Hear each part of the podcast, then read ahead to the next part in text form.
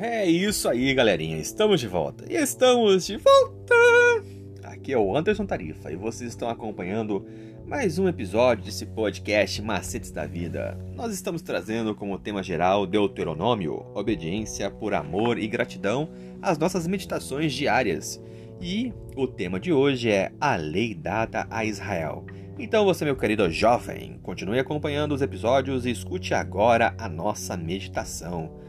E na manhã do terceiro dia, quando os olhares de todo o povo estavam voltados para o monte, o topo dele estava coberto de uma densa nuvem que se tornou mais escura e compacta, descendo até que toda a montanha ficasse envolta em trevas e terrível mistério.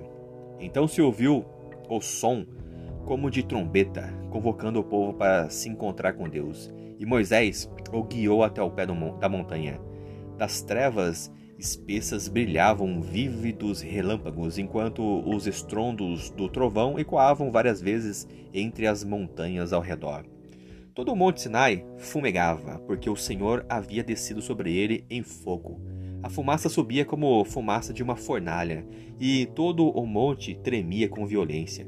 Para a multidão reunida, o aspecto da glória do Senhor era como um fogo consumidor no alto do monte, e o som da trombeta ia aumentando cada vez mais. Os sinais da presença de Jeová eram tão terríveis que os exércitos de Israel tremeram de medo e caíram prostrados diante do Senhor. Até Moisés exclamou: Estou apavorado e trêmulo. Então cessaram os trovões. Não mais se ouviu a trombeta, e a terra ficou calada. Houve um período de silêncio solene, e então se ouviu a voz de Deus, falando da espessa escuridão que o envolvia, encontrando-se ele sobre o monte, rodeado de uma comitiva de anjos.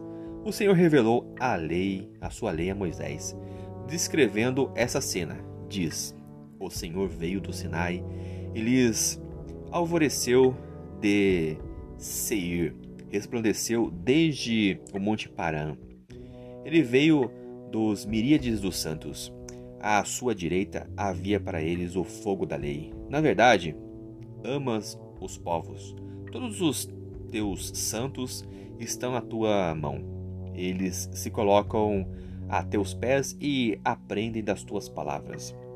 Jeová revelou-se não somente na terrível majestade de juiz e legislador, mas como um compassivo guardião de seu povo. Eu sou o Senhor, seu Deus, que o tirei da terra do Egito, da casa da servidão.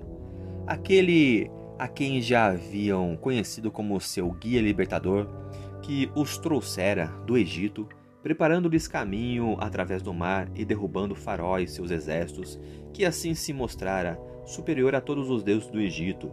Esse era o que agora falava a sua lei.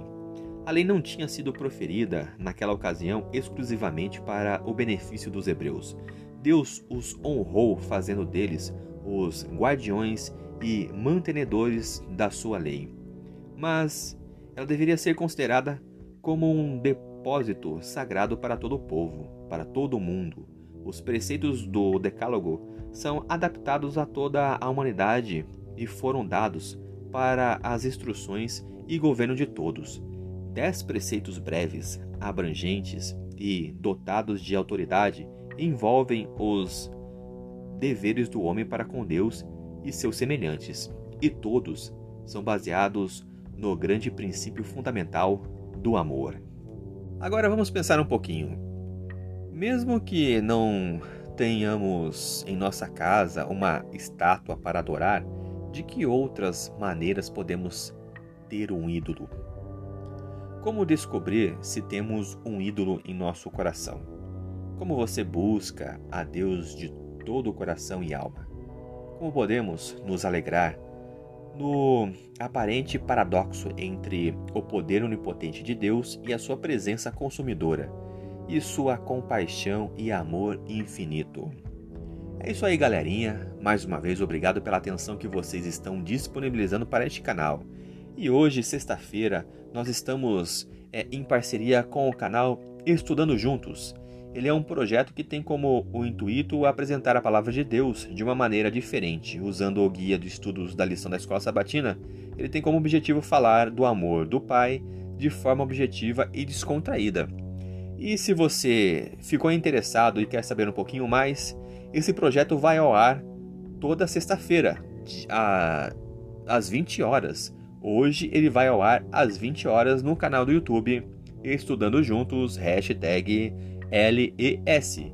Estudando Juntos, hashtag LES. Mais uma vez, obrigado pela atenção que vocês estão disponibilizando para este canal. Eu sou o Anderson Tarifa e vocês estão aqui nesse podcast Macetes da Vida. Por hoje é só e valeu!